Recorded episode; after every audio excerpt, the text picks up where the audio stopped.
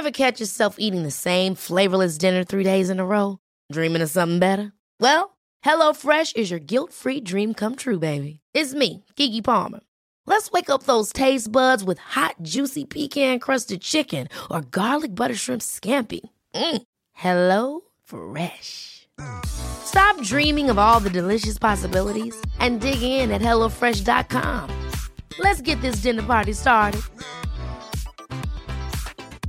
Quality sleep is essential. That's why the Sleep Number Smart Bed is designed for your ever evolving sleep needs. Need a bed that's firmer or softer on either side? Helps you sleep at a comfortable temperature? Sleep Number Smart Beds let you individualize your comfort so you sleep better together. JD Power ranks Sleep Number number 1 in customer satisfaction with mattresses purchased in-store. And now, save 50% on the Sleep Number limited edition Smart Bed for a limited time. For JD Power 2023 award information, visit jdpower.com/awards. Only at a Sleep Number store or sleepnumber.com.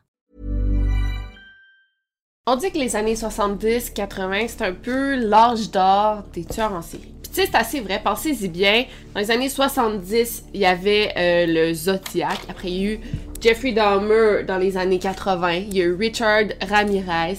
Il y a eu Charles Manson, qui n'était pas vraiment un tueur en série, mais il a fait des meurtres en série avec euh, The Manson Family. Il y a aussi eu euh, le Golden State Killer. Puis ça, c'est tous des tueurs dont j'ai déjà parlé sur ma chaîne, des tueurs super célèbres, mais il y en a eu plusieurs autres, croyez-moi. Et écoutez ça, vous allez avoir tellement peur, c'est tellement freakant.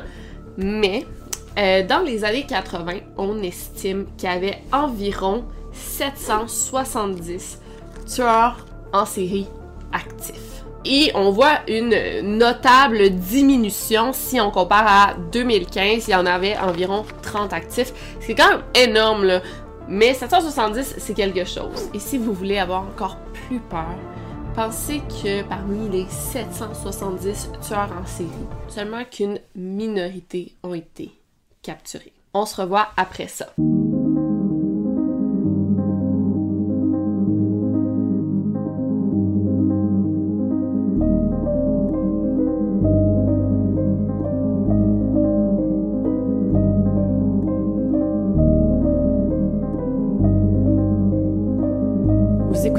Over and Out. Nous sommes le 13 février 1983 quand une femme est retrouvée sur le bord de la route 250. Ça, c'est une autoroute qui est près de Littleton, West Virginia. C'est un couple de personnes âgées qui l'ont vu et à, à première vue, ils pensaient que c'était comme un mannequin euh, de magasin, un peu comme dans l'histoire de la plaque d'Alia, Elizabeth Short. Mais en s'approchant, ils ont découvert que c'était en fait un corps en pleine décomposition. Étrangement, on voyait très bien que le corps venait tout juste d'être déposé là parce qu'il y avait la neige tout autour sauf sur le corps. On estime que la victime avait entre 30 et 45 ans, elle avait les cheveux de couleur auburn et on notait une petite cicatrice sur son ventre possiblement d'une césarienne. On estime aussi qu'elle avait été tuée 2-3 jours avant qu'on la découvre et elle est morte par strangulation. C'est important aussi de dire qu'on ne croit pas qu'elle ait été euh, agressée sexuellement et très vite, incapable de l'identifier, elle est vite devenue la West Virginia Jane Doe. Environ un an et demi plus tard, le 16 septembre 1984 pour être plus précise, la même situation se produit. On est sur l'autoroute Interstate 40 près de West Memphis en Arkansas quand une femme est retrouvée morte sur le bord de la route. Elle aussi, elle avait les cheveux roux et avait été étranglée. Quand on l'a retrouvée, elle portait juste un genre de pull et c'est seulement euh, neuf mois plus tard qu'elle a été identifiée, contrairement à la première victime, qui est encore aujourd'hui une Jane Doe. Donc la deuxième victime se nommait Lisa Nichols, elle avait 28 ans et elle a été assassinée après avoir quitté l'aire de repos sur le bord de l'autoroute. On pense qu'il est possible qu'elle ait tenté de faire de l'autostop. Puis moi, euh, ce genre d'histoire-là, puis vous allez voir, il y a un genre de pattern. Ces histoires-là, ça m'appelle beaucoup parce que, sais, je fais juste, mettons, Montréal-Québec en voiture, ou Montréal-Latuc, ou Québec-Montréal, peu importe. Et je vois les heures de repos sur le bord de la route. Puis tu sais, on est au Québec. Il fait beau dehors, il fait clair. Mais je suis incapable de m'y arrêter ça me fait tellement peur, je sais pas pourquoi. Je pense que ça vient tout simplement du fait qu'on est des femmes puis on se sent pas en sécurité dans des lieux comme ça, qui est euh, majoritairement fréquenté par des camionneurs. Puis là, j'ai pas de préjugés contre les camionneurs, mais ça reste que c'est majoritairement fréquenté par des hommes. Puis ben ça peut nous faire peur à nous, des femmes, d'aller dans ces endroits-là. Fait que ce genre d'histoire-là, que des femmes sont retrouvées mortes après avoir fréquenté une heure de repos, ça me fout les jetons, même si je dis pas ça euh, souvent, là, mais ça me fait vraiment peur. Mais à ce stade-ci, on parle pas vraiment de lien entre les meurtres. Parce qu'on parle quand même de deux états différents et les victimes, ils ont quand même pas vraiment le même âge. Donc, on n'a pas de lien à faire entre les deux meurtres. Mais là, les choses se corsent quand une troisième femme est retrouvée le 1er janvier 1985 dans la ville de Jellicoe, dans l'état du Tennessee. La victime est retrouvée sur le bord de l'autoroute Interstate 75 et ça faisait environ 72 heures qu'elle avait été tuée. Tout comme les deux autres victimes, elle aussi avait été tuée par strangulation et étrangement, elle est aussi rousse. On estime qu'elle avait entre 17 et 30 ans, ce qui est quand même une grosse marge, et elle a été retrouvée dans une couverture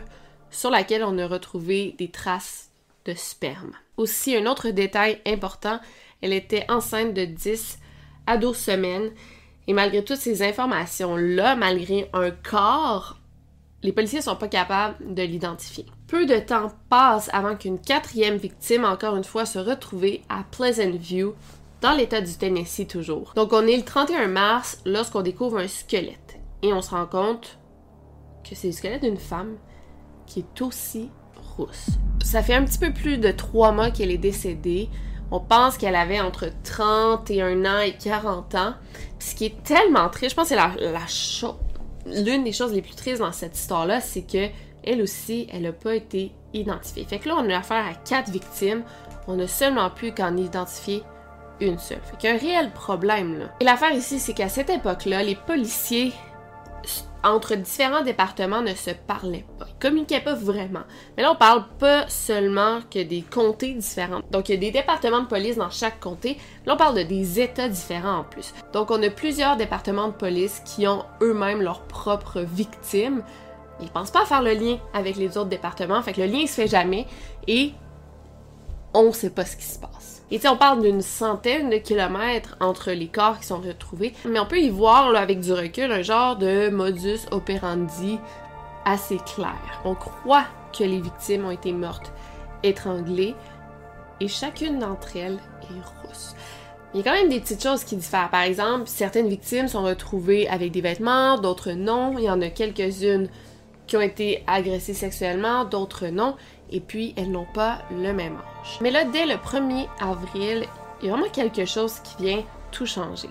Il y a le corps d'une femme qui est retrouvée à Knox County, dans l'État du Kentucky. Et la femme est retrouvée dans un réfrigérateur, dans un dépotoir, près de l'autoroute 25. La victime est âgée entre 25 et 35 ans. Elle est retrouvée nue et on estime que ça fait déjà quelques jours qu'elle y est. Elle porte un collier avec un aigle et un cœur et, bien sûr, vous le devinerez, elle est rousse. Et pourquoi cette victime vient tout changer, c'est que contrairement aux autres victimes, je sais pas pourquoi. Ben, en fait, je sais pourquoi, mais cette victime importe. Donc cette affaire, contrairement aux précédentes, elle a vraiment touché les gens de la région. Il y a plus de 500 personnes qui assistent aux funérailles sans connaître la victime. Et les funérailles sont télévisées. Elle a été retrouvée dans la ville de Gray, qui est une ville super tranquille, il se passe pas grand chose, c'est pas très gros, il n'y a pas de criminalité, mais là, en retrouvant justement un corps dans une situation autant horrible, bon, assassiné dans un frigo, c'est sûr, c'est vraiment venu toucher les gens de la ville. Le 3 avril 1985, donc seulement deux jours après avoir découvert le corps de la jeune fille dans le frigo, on retrouve les restes d'une jeune fille dans la ville de Jellicoe, au Tennessee. D'ailleurs, on a retrouvé euh, ces restes dans la même ville que la troisième victime a été retrouvée Cette victime-là, c'est un petit peu différent. Ça fait un an à quatre ans qu'elle a été assassinée et on estime qu'elle avait entre 9 et 15 ans. Donc, il s'agirait de la première enfant et malheureusement, encore à ce jour, elle n'a pas été identifiée. Donc là, on a des policiers de la Pennsylvanie, du Tennessee, de l'Arkansas, du Mississippi qui croit qu'il y a un tueur en série qui est en train de tuer des femmes. C'est grâce à la jeune femme retrouvée dans le frigo qu'on se réveille enfin. À ce stade-ci, en analysant un peu euh, les victimes, on croit que c'était soit des autostoppeuses, des fugueuses ou des travailleuses du sexe. Et malheureusement, ça, ça peut vraiment expliquer pourquoi la majorité des victimes n'ont jamais été identifiées. Parce que souvent, ils ont coupé les liens avec leurs parents, avec leur famille depuis très Quality sleep is essential. That's why the Sleep Number Smart Bed is designed for your ever evolving sleep needs. Need a bed that's firmer or softer on either side? Helps you sleep at a comfortable temperature? Sleep Number Smart Beds let you individualize your comfort so you sleep better together. JD Power ranks Sleep Number number 1 in customer satisfaction with mattresses purchased in-store. And now, save 50% on the Sleep Number limited edition Smart Bed for a limited time. For JD Power 2023 award information, visit jdpower.com/awards. Only at a Sleep Number store or sleepnumber.com. Ever catch yourself eating the same flavorless dinner three days in a row? Dreaming of something better? Well, HelloFresh is your guilt-free dream come true, baby. It's me, Kiki Palmer. Let's wake up those taste buds with hot, juicy pecan-crusted chicken or garlic butter shrimp scampi. Mm. Hello Fresh. Stop dreaming of all the delicious possibilities and dig in at HelloFresh.com. Let's get this dinner party started.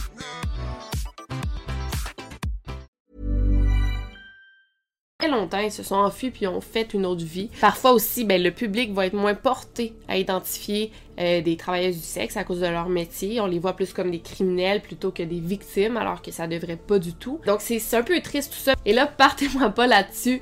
Mais on peut y voir encore une fois le Missing White Woman Syndrome. C'est toutes des femmes blanches. Mais à cause de leur travail, possible travail, les gens sont moins portés à les identifier.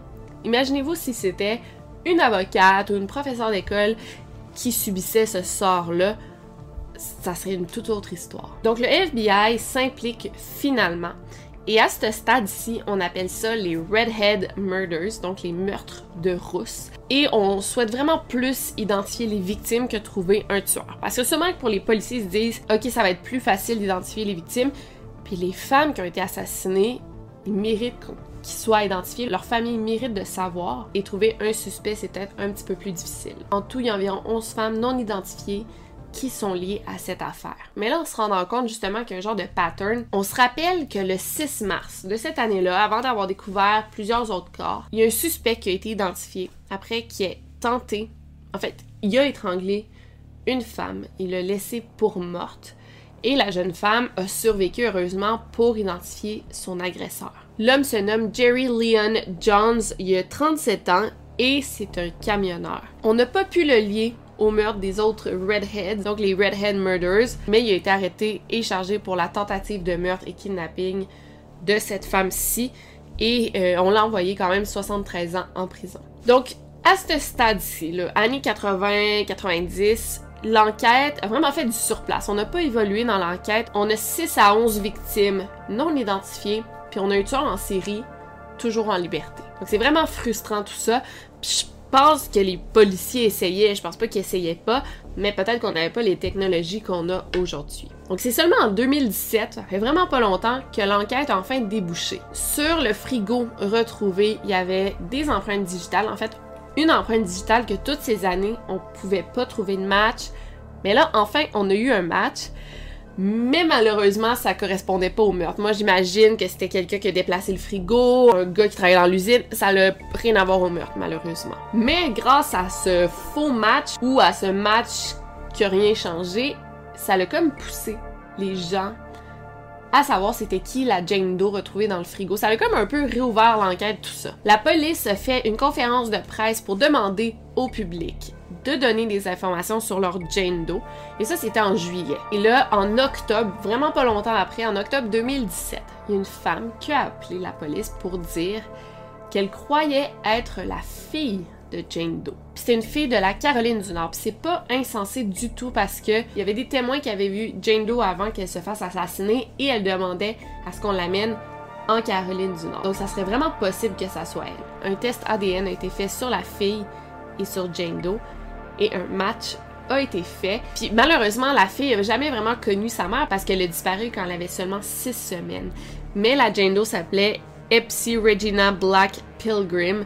Et bon, c'est vraiment une bonne nouvelle, on a réussi à l'identifier. Et écoutez ça, pendant que tout ça se passait, une enseignante d'une école secondaire au Tennessee qui était vraiment fascinée par toute cette histoire, puis elle a donné à ses élèves comme projet d'année, à ses élèves de l'école secondaire, le lycée, école secondaire, de euh, faire des recherches sur les Redhead Murders. C'est vraiment une bonne idée, je trouve ça super cool. Il y a même un profileur du FBI qui sont venus les aider, parler en classe. Euh, il y avait des règles à suivre toutefois, donc ne rien envoyer à la police évidemment. Euh, ne pas faire des posts side by side, donc la personne disparue pourrait être telle personne retrouvée ou le suspect pourrait être lui à cause de tel portrait robot. On n'a pas fait ça.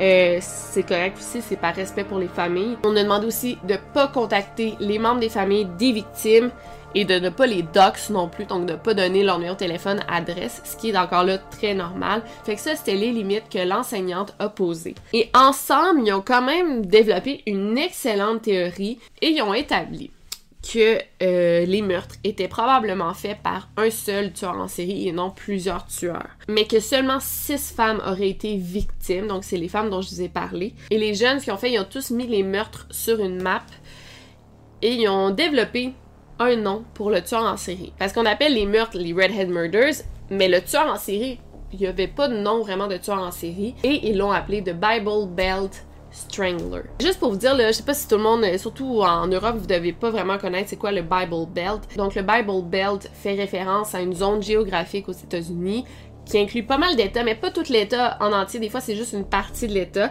mais surtout euh, des États comme l'Alabama, Arkansas, Caroline du Nord, Caroline du Sud, Georgie, Mississippi, Tennessee, Virginie, le Missouri, le Kentucky, l'Oklahoma. Ça semble être beaucoup d'États, mais sur 50, c'est pas tant que ça. C'est au sud des États-Unis où il y a un large bassin de protestants, de gens qui vont à l'église. Donc le Bible Belt Strangler, c'est que il tuait dans cette région-là et il étranglait six victimes, donc c'est pour ça de Strangler. On a aussi déterminé que le tueur était probablement un camionneur commercial, donc c'est pourquoi il se promenait, il faisait de la route le soir, il pouvait tuer en toute liberté si on veut, il se promenait d'un état à l'autre assez facilement. Et on pense aussi qu'il a arrêté de tuer quand il a arrêté de travailler comme camionneur, tout simplement. Aussi, comme la majorité des victimes n'ont pas été agressées sexuellement, on parle d'un tueur qui tuait pour une autre raison que pour le sexe.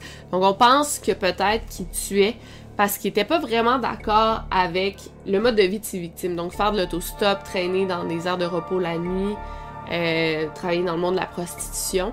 Fait qu'on pense justement qu'il était en désaccord avec ça, puis il tuait pour faire valoir son point de vue ou quelque chose comme ça. On a aussi pu faire un profil du tueur. Donc on pense que c'est un homme blanc né entre 1936 et 1962. Il mesurait environ 5 pieds 9 à 6 pieds 2 et il pesait 180 à 270 livres et c'est possible qu'il soit encore en vie et qu'il habite au Tennessee. Et tout ça, ça a vraiment réactivé l'enquête, si on veut, le projet des élèves. Donc là, les enquêteurs du Tennessee, ils ont dit, ouais, il faudrait vraiment qu'on résout ça. Il y a un enquêteur du euh, Tennessee Bureau of Investigation qui a vu un article de blog à propos d'une jeune femme portée disparue, une jeune femme en Indiana, et on parle d'une jeune femme rousse nommée Tina Farmer de 21 ans qui a disparu ça fait environ une trentaine d'années. Et selon la description de la Jane Doe et Tina Farmer, il y avait quelque chose, ça se ressemblait beaucoup. Et la dernière fois que Tina elle a été vue, elle était euh, accompagnée d'un camionneur en Indianapolis et elle était en route pour le Kentucky. Et c'est quand même fou parce qu'à cette époque-là, Tina Farmer, euh, elle avait été reportée disparue par sa famille, mais euh, les enquêteurs ne l'ont jamais mis dans le registre de personnes disparues de l'Indiana.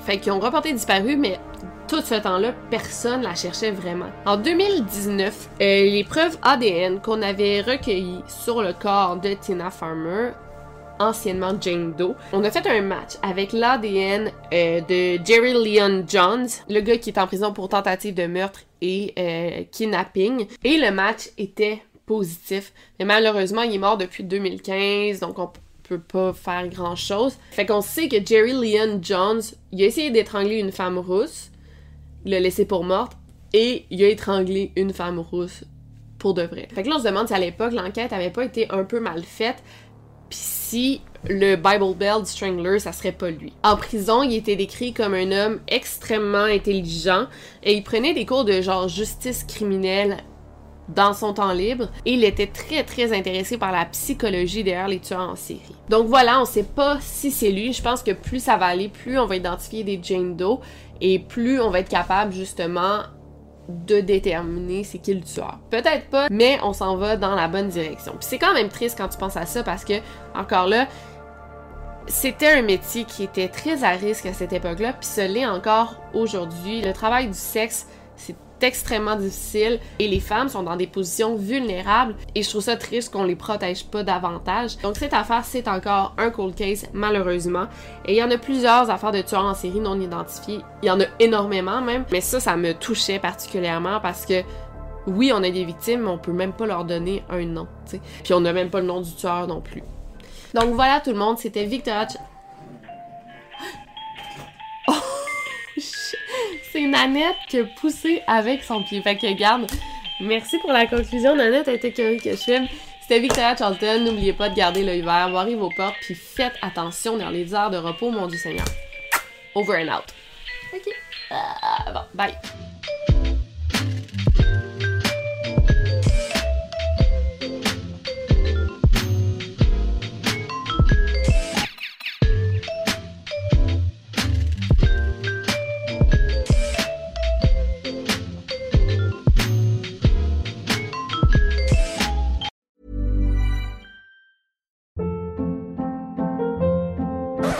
Hold up. What was that? Boring. No flavor. That was as bad as those leftovers you ate all week. Kiki Palmer here, and it's time to say hello to something fresh and guilt-free. Hello Fresh. Jazz up dinner with pecan-crusted chicken or garlic butter shrimp scampi. Now that's music to my mouth. Hello Fresh. Let's get this dinner party started. Discover all the delicious possibilities at hellofresh.com.